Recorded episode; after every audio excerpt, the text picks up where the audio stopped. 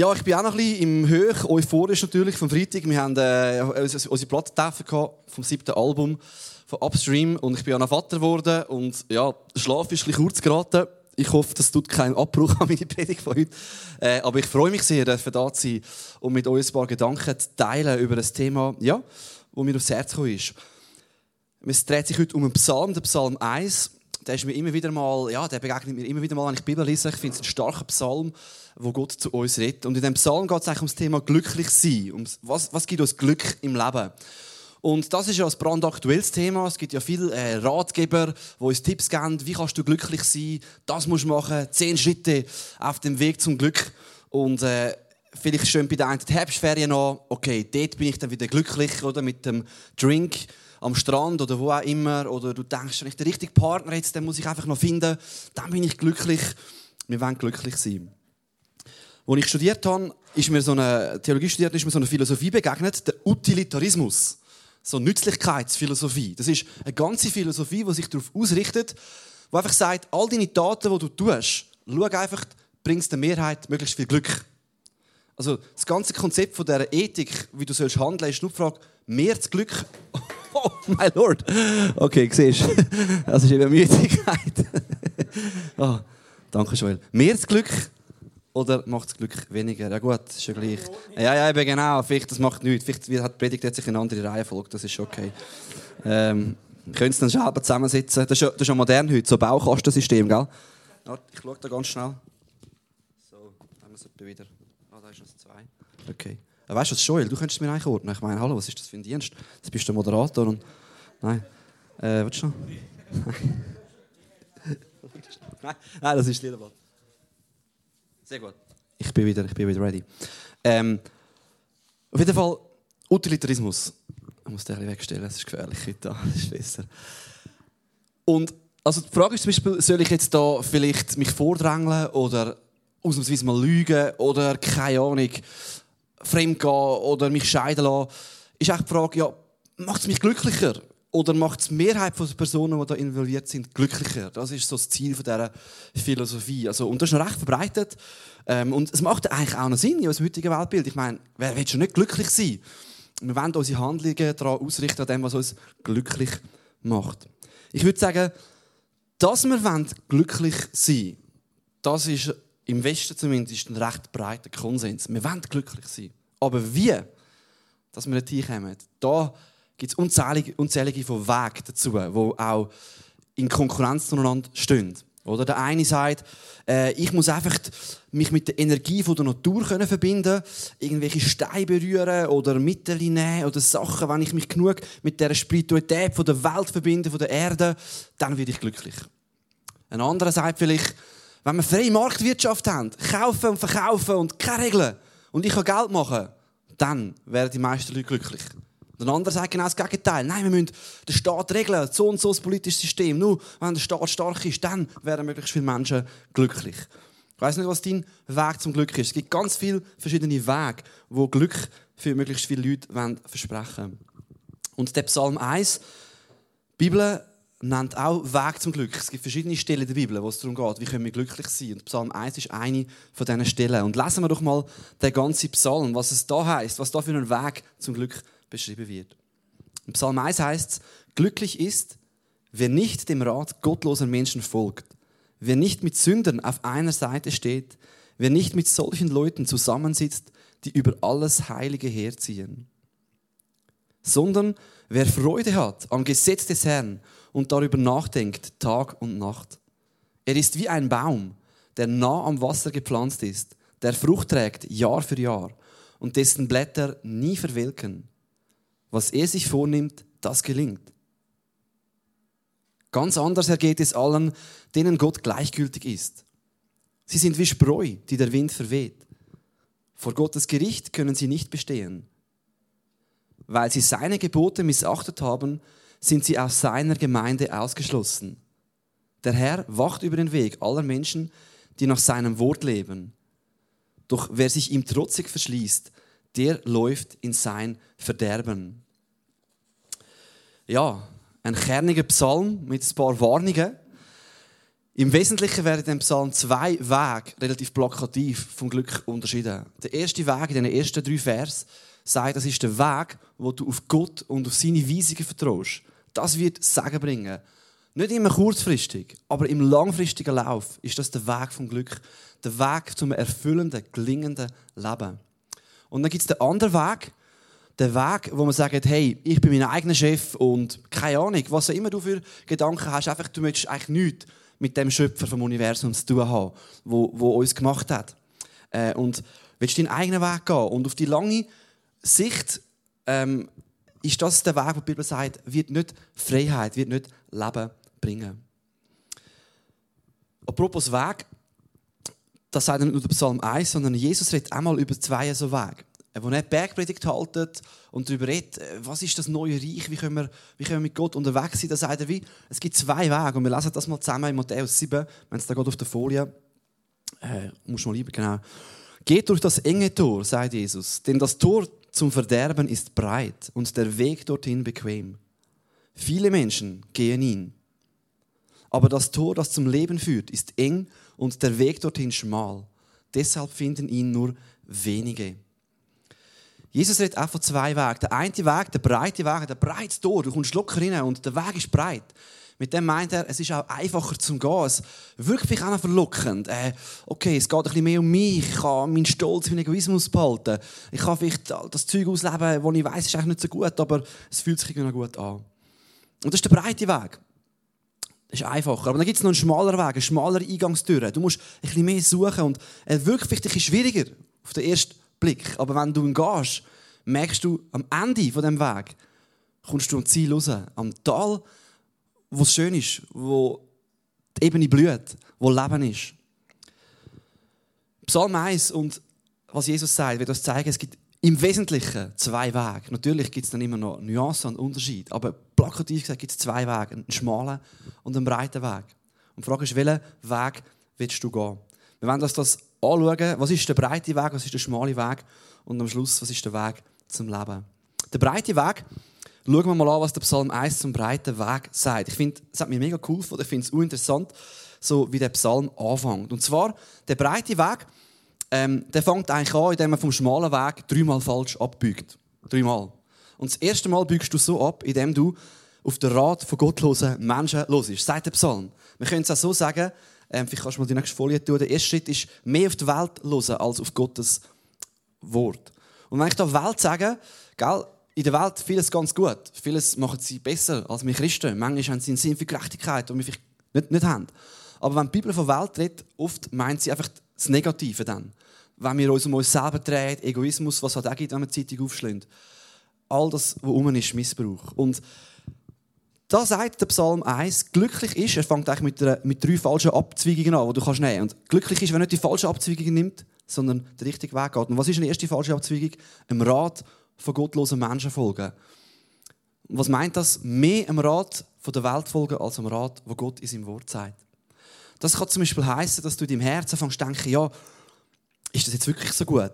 Die Spende, Gott sagt, ich soll grosszügig sein. Wäre es nicht viel besser, ein bisschen mehr für mich zu horten? Der andere da, der hat immer für sich geschaut und war egoistisch, hat sich selber vorne angestellt, jetzt hat er mehr Geld. Ja, das ist eigentlich schon ein der bessere Weg. Ist das jetzt wirklich richtig, was die Bibel sagt? Grosszügig sein. Und in deinem Herz fängst du an, zieht dich mehr dorthin, oder? Du handelst vielleicht noch nicht so, aber das ist so ein erster Schritt in deinem Herz. Merkst du eigentlich, hey, das, was eigentlich die Welt so sagt und lehrt, denke mich irgendwie logischer als das, was die Bibel und Christen sagen. Das ist wirklich so ein bisschen, ja, ein bisschen engstirnig, altbacken und in deinem Herz ist so ein Prozess und du fängst an, das zu hören. Und gottlos heisst ja da. Das ist ja noch spannend. Das ist noch nicht mal äh, krasse Wertung. Das heisst einfach, du bist Gott los. Du willst gar nicht mit ihm zu tun haben. Du willst ihn loswerden. Nein, nein, ich habe meine eigene Sicht, meinen eigenen Utilitarismus, meine eigene Philosophie und das Wort Gottes interessiert mich jetzt primär nicht so. Und man kann sagen, das ist, wenn Leute Sachen, die wirklich falsch sind, anfangen richtig zu nennen. Sagen, eigentlich etwas total falsch. Nein, nein, das ist, das ist schon gut. Und etwas, was richtig ist, das ist aber falsch. Wenn man Sachen anfängt zu verdrehen, das ist der Rat, der negativ gemeint ist vom Gottlosen.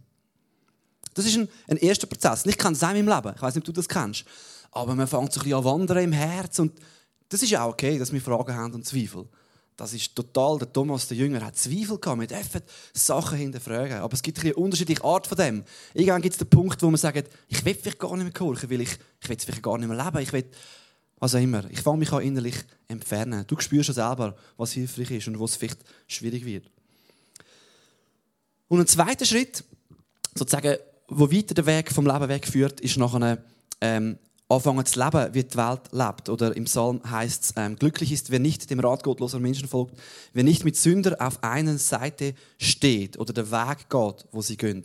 Das ist, wenn du anfängst nach dem Leben, anfängst die Taten machen. Wenn du vielleicht sagst, ja, was der andere immer tut oder wie auch immer, das fange ich auch an leben. Vielleicht noch ein bisschen verborgen, aber irgendwann auch ganz öffentlich ich glaube das jetzt halt anders. Als Christ muss man das nicht so sehen. Ähm, du lebst vielleicht ganz bewusst in der Sünde. Du weißt, das ist nicht richtig.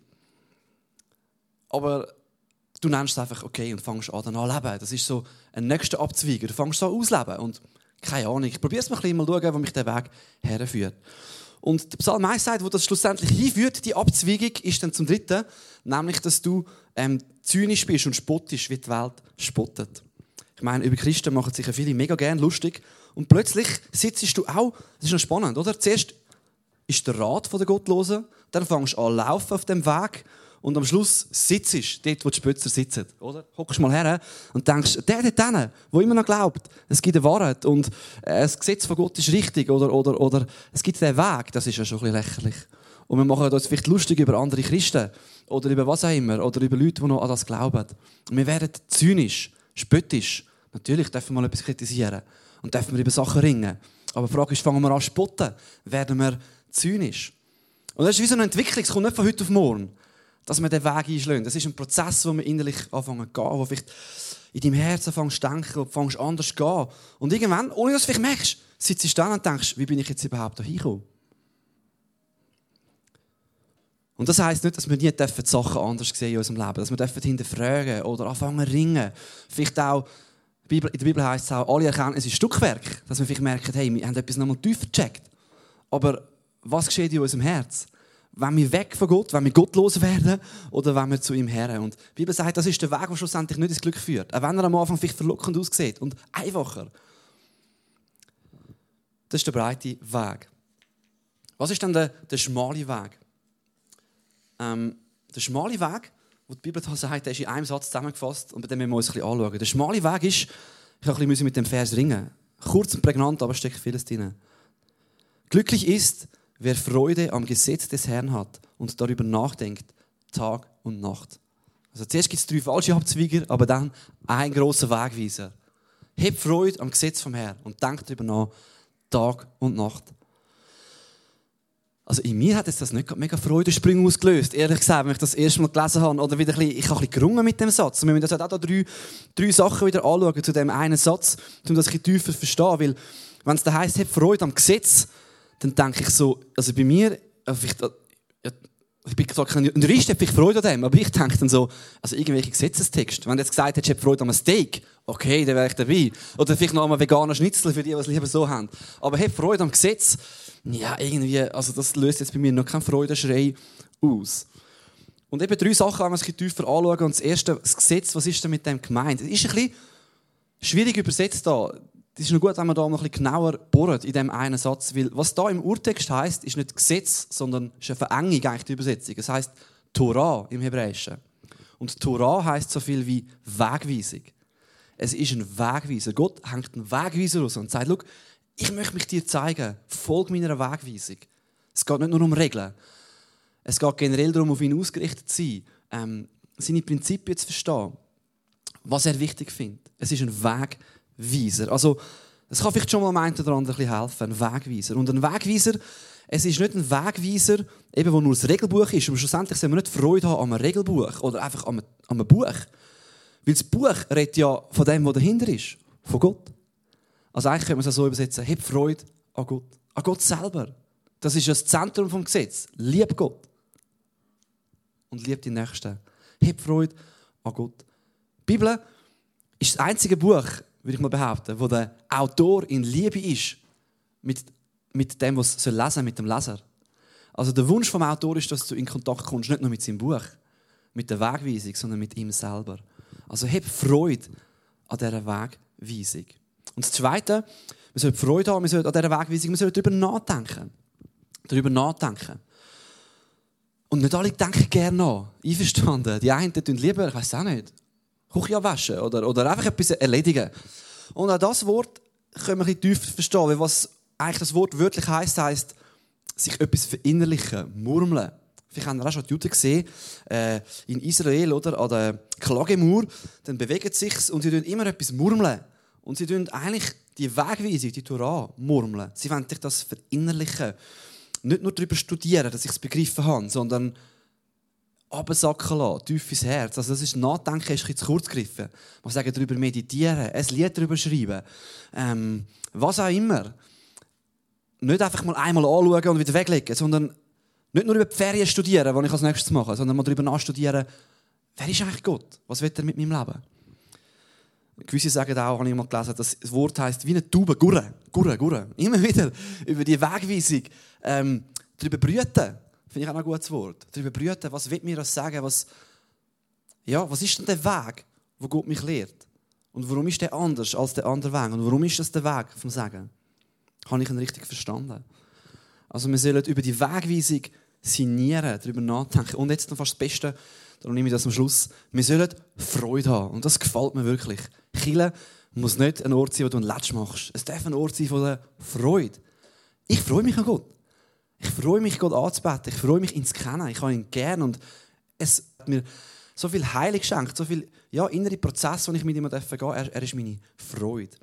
Und das Wort, was da heißt, wenn man die Luther-Übersetzung heißt, heißt sogar, heb Lust an der Wegweisung von Gott. Ich weiß nicht, auf was du so Lust hast in deinem Leben, auf das feines Glasse oder eben das vegane Schnitzel. Heb Lust, das ist sogar fast ein bisschen anstößig, anstößig da, das Wort. Lust haben das soll dich kützeln, das soll dich lustig machen. Ich weiß nicht, an was dass du Freude hast in deinem Leben. Und hoffentlich hast du Freude in deinem Leben an vielen Sachen, die Gott dir auch gegeben hat. Die Schöpfung, die Natur, Hobbys. Das hat er uns geschenkt, um daran Freude zu haben. Ich wünsche dir, dass du Freude hast an ganz vielen Sachen im Leben. Aber da heisst es, wirklich auch Freude sollen wir haben an Gottes Wegweisung und schlussendlich an Gott selber. Und es ist mega schön, wenn er unsere Freude wird dann fängt auch das, was er von uns möchte, uns an mehr und mehr Spass machen. Im Psalm 37 heißt es, habe deine Lust an dem Herrn. Ich muss den nächsten noch hinhauen. Psalm 37, habe deine Lust am Herrn, der wird dir geben, was dein Herz wünscht. Da haben wir es, oder? Wir können es so sagen, wenn du Gott zu deiner ersten Priorität machst, wenn du sagst, du bist eigentlich meine Freude, ich freue mich, dass ich leben darf, dass du mich liebst, dass du mich geschaffen hast, dass du einen Plan für mich hast. Ich freue mich an dir, Gott, wer du bist. Dann wird er dir geben, was du brauchst zum Leben. Wenn du Gott an erste Stelle setzt, wird dir alles zufallen, was du brauchst zum Leben. Und das Schöne ist ja, wenn du Gott möchtest und das, was er gibt, dann hast du immer, immer mehr Freude an dem, was du von ihm bekommst. Dein Herz wird immer mehr das Gute. Es wird immer mehr das, was Leben bringt, das, was seine Wegweisung will. Die Freude, die hilft uns auch, dann den schmalen Weg zu gehen. Den schmalen Weg. Nicht den breiten Weg, sondern den schmalen Weg. Und zu sagen, hey, ich bin glücklich, meine Freude ist, die Wegweisung von Gott zu gehen. Ähm, man kann sagen, ich fasse nochmal zusammen, recht plakativ, der Psalm 1 sagt, es gibt die beiden Wege. Es gibt den breiten Weg, wo du dem Rat der Welt folgst, wo du den Weg betrittst und wo du schlussendlich dort sitzt und spottest. Und es gibt den anderen Weg, wo du Freude hast, Lust hast an der Wegweisung an Gott selber und über das nachdenkst und das zu deinem Prinzip machst, das an erste Stelle setzt. Jetzt eine kleine Warnung möchte ich hier noch aussprechen. Der, der breite Weg, da hinten, den kann man eigentlich noch mal zweiteilen. Der breite Weg da hinten ist nicht nur der, wo man sagt, ähm, über dem Gesetz. Ich habe nichts mehr mit dem Gesetz zu tun. Ich lebe gottlos. Ich mache, was ich will, was ich gerade Lust habe. Ob ich jetzt lügen oder das oder das oder ob es mein Vorteil ist, das ist der eine breite Weg. Den haben wir jetzt gerade angeschaut. Aber es gibt nochmal einen breiten Weg da hinten. Und das ist der, wenn du das Gefühl hast, nur weil ich jetzt Gottes Wegweisung folge und weil ich im Gehorsam bin, darum bin ich besserer Mensch als alle anderen. Darum nimmt mich Gott an. Darum bin ich geliebt von Gott. Das ist ja nicht das, was der Psalm sagt. Das ist nicht das, was Jesus sagt. Wir sind angenommen durch Gnade. weil er uns rettet, weil er uns an den richtigen Ort gepflanzt hat. Wir sind frei vom Gesetz, fürs Gesetz zu leben. Schlussendlich leben wir nicht unter dem Gesetz, aber auch nicht über dem Gesetz. Wir sind befreit, wir sind angenommen von Gott, weil er uns liebt, aber können nachher mit dem Gesetz, fürs Gesetz leben.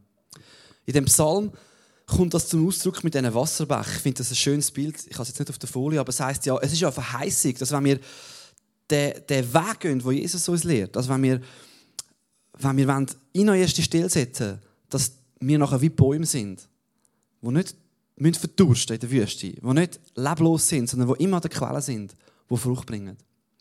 Und die Wasserbäche kann man sich vorstellen, das ist nicht einfach ein Fluss, sondern es ist wirklich, da geht einer durch, da, da. Und wir sind mit eingepflanzt. Und das Schöne finde ich noch, pflanzen kann man sich ja nicht selber. Das ist Gnade, kann man so sagen. Pflanzt wirst du dann, wenn du sagst, Gott, ich brauche dich. Ich schaffe es nicht allein. Ich, ich schaffe den schmalen Weg nicht allein. Ich brauche deine Hilfe. Ich kann es nicht. Aber er pflanzt dich dorthin, wo pflanzt dich zwischen die Wasserbäche. Und die Wasserbäche ist für mich ein Bild für all das Segen, was Gott dir schenken will, alle Versprechen, die er dir gibt, seine Gnade, Jesus, was sein Leben gegeben hat, was zu dir fließt, wo immer wieder dir neues Leben gibt, neue Freude. Für das Wasser kannst du nichts dafür, das ist sein Geschenk. Aber was unser Job ist, ist, unsere Wurzeln auszustrecken, immer wieder darüber nachzudenken, uns zu freuen und an diesem Weg treu dran zu bleiben. Und je mehr wir in das Wort schauen, je mehr wir uns ausstrecken, desto mehr kommen wir schlussendlich zu der Hauptperson der Bibel. Weil wirklich der Weg, wer das ist, gesehen in Johannes 14,6, da sagt Jesus, ich bin der Weg, ich bin die Wahrheit und ich bin das Leben. Du willst leben. Du findest es bei Jesus.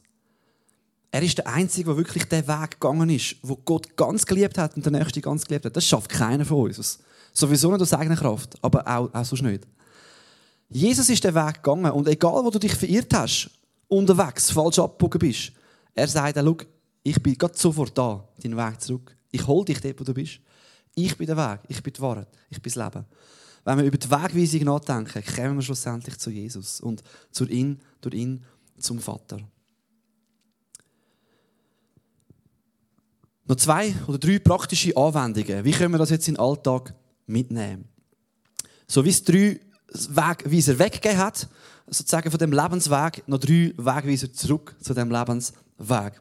Ganz knackig, kurz und praktisch.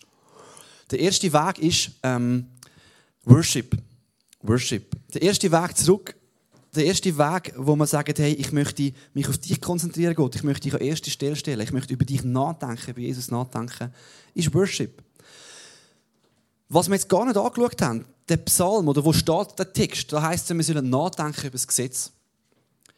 Interessanterweise heißt das nicht im vierten Mose, bevor alle Detailregeln kommen über das Reinheitsgesetz. Denke über das Gesetz nach. Das, was wir hier gelesen haben, das steht am Anfang vom Worship-Buch der Bibel. Es folgen gerade 150 Lieder. Also wenn nachdenken über das Gesetz, noch meinen, ich gucke an und ich versuche ganz genau im Detail zu verstehen, ob ich jetzt dort vorne das so muss oder so, dann wäre das ziemlich am falschen Ort, am Start vom Worship-Buch. Also nachdenken über das Gesetz von Gott, über das, wer Gott ist, kann auch heißen, ihn anbeten. Da wird gerade 150 Mal gesungen in langen Liedern, wer Gott ist. Worship richtet uns immer wieder aus von unseren eigenen Wegen und Gedanken weg zu Gott, zu seiner Wegweisung, zu seinem Sohn. So etwas Starkes, ihn anzubeten. Und interessant ist auch, ah nein, zu dem komme ich nachher noch. das ich am Schluss. Äh, und der zweite praktische äh, Punkt, darüber brüten. Also bete nach, also mir hilft das mega im Fall, Worship. Einfach wieder mal daheim etwas Gutes tun. Ich habe noch eine gute Band, kenne ich noch kann man nachher noch CDs kaufen. Ähm, oder auch sonst einfach für dich ähm, singen, in die Natur gehen, laufen, Gottes Größe und Schönheit sehen und ihm Danke sagen, auf, dich auf ihn ausrichten. Das zweite, brüten. Wirklich versuchen, in die Tiefe zu gehen mit dem Wort von Gott. Einmal einen Vers zu nehmen, den über den Tag mitzunehmen. Vielleicht sogar wieder mal einen Bibelvers auswendig lernen. Den versuchen zu verinnerlichen am Morgen vornehmen, am Mittag, vielleicht mal in einer Pause am Abend und fragen, hey, was heißt das wirklich für mich? Das zu deinem eigenen machen. Und der letzte praktische Punkt, die Saison abwarten. Der Baum, der da am Wasser gepflanzt ist, der heißt zwar, dem seine Blätter verwelken nie. Aber ich denke, Frucht bringt er doch auch nur dann, wenn es Saison ist. Und auch als Christen, manchmal gehen wir den schmalen Weg und es fühlt sich nicht immer nach Glück an, oder? Einverstanden? Es ist nicht immer happy clappy. Es ist Glück ist vielleicht auch noch ein schwierig. Es ist manchmal mehr das gelingende, das erfüllte Leben. Und was Gott verspricht, ist eigentlich, dass das nicht immer im kurzen Weg das ist, wo Erfüllung bringt, aber im langen Weg. Wenn du Psalmen nachher durchliest, dann siehst du einen David, der hat das Gesetz von Gott, seine Wegweisung ganz hoch gehabt. Und doch ist sein Leben immer happy clappy gewesen. Nein, nein, er hat unten durch müssen. Ganz viele Psalmen sagen, Gott, wo bist du? Warum funktioniert das nicht, wo der Psalm 1 sagt? Ich heb deine Gesetze ein, aber ich sehe kein Sagen in meinem Leben. Und doch, der Weg gilt. Und doch fühlt es sich nicht immer so an. Das sehen wir auch in den Psalmen, auch das geht uns Christen so. Und doch hat David immer wieder festgehalten und gesagt, und doch, ich werde am Schluss dir wieder ein Halleluja geben. Und weißt du, ich hört der 150. Psalm auf. Mit einem grossen Halleluja. Es fängt an, folgt dem Weg. Es geht aber durch alle Tiefen durch. Und auch Herausforderungen im Leben mit Gott. Aber am Schluss wird es zu einem grossen Halleluja führen, wo du kannst sagen, hey, wow, es, ist, es hat sich gelohnt. Ich habe festgehalten. Und es wird für die Menschen um mich herum, wenn ich mehr Gott liebe und meine Nächsten liebe, wird es zum Sagen werden. Es wird für mich zum Sagen werden. Und es wird für Gottes Reich zum Sagen werden. Da noch so einen Spruch mit äh, eingeblendet. Ähm, Josef hat 15 Jahre gewartet, oder? Josef aus der Bibel. Abraham 25 Jahre, Jesus 30 Jahre, der Mose 40 Jahre. Wenn Gott dich zubereitet für etwas Großes, gib nicht auf, bis seine Verheißungen für dein Leben in Erfüllung gehen. Meine Frage ist an dich, welchen Weg willst du einschlagen? Vertraust du Jesus, der dich ruft und sagt, komm den Weg, geh, nimm meinen Weg. Auch wenn es vielleicht mal heisst, ja, etwas Altes abzulegen. Auch wenn es mal nach einem schmaleren Weg aussieht. Aber ihm zu vertrauen, dass es der Weg vom Leben ist. Oder wo hast du dich vielleicht verirrt unterwegs und hast gedacht, oh, es sieht jetzt dort noch ein besser aus. Und du merkst eigentlich unterwegs, ah, es führt mich nicht wirklich weiter, ich will zurück.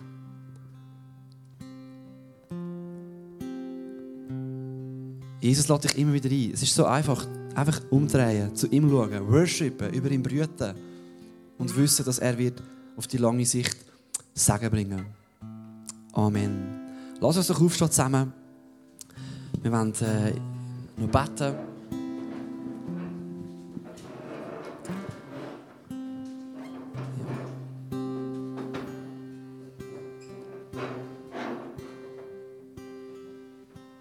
Ja, Vater im Himmel. Ich wünsche mir Freude an dir. Freude an dir für unsere Kinder. Freude an dir für jeden Mensch, der dir nachfolgt. Freude an dir. Und warum haben wir Freude?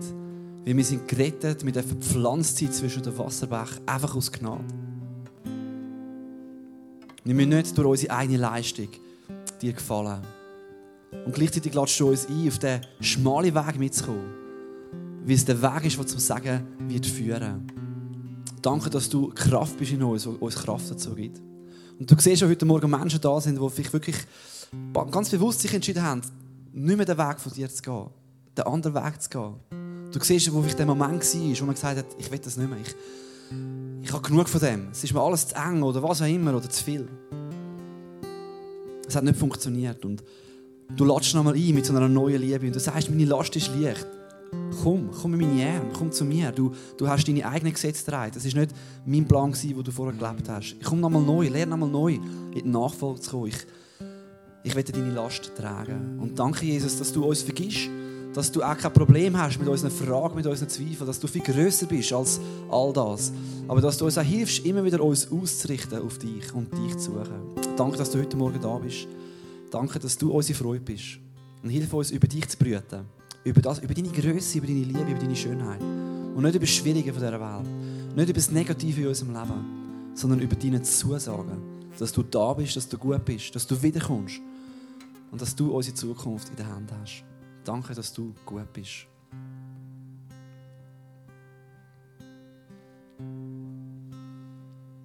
Ja, vielleicht kannst du Gott einfach das Gott herlegen, was dich beschäftigt. Wo du seinen Weg nicht verstehst.